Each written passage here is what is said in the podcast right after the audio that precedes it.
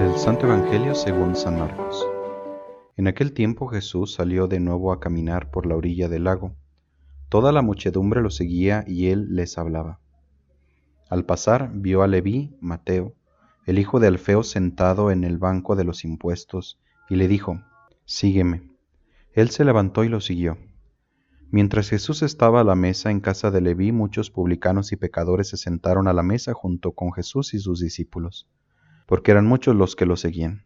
Entonces unos escribas de la secta de los fariseos, viéndolo comer con los pecadores y publicanos, preguntaron a sus discípulos, ¿por qué su maestro come y bebe en compañía de publicanos y pecadores?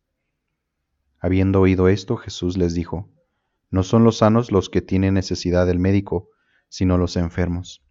Yo no he venido a llamar a los justos, sino a los pecadores. Palabra del Señor. Te saludo nuevamente, amigo, amiga de Jesús para Millennials. En este sábado reflexionamos sobre la vocación de Leví, Mateo. Hay una verdad sobre Dios que debemos recordar y vivir, que Dios ha venido a restaurarnos. Todo autor que ama a su creación desea que lo que ha hecho tenga plenitud. Cuanto más Dios, autor nuestro, y que nos ama como Padre y no solamente como un simple autor. Él desea lo mejor para nosotros. Dios desea que nuestra vida sea libre.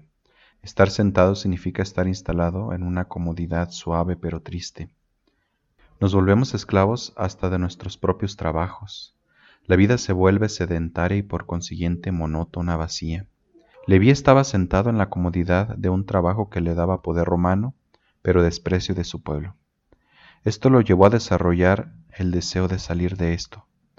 Por eso ante la llamada del maestro optó por cambiar de mesa.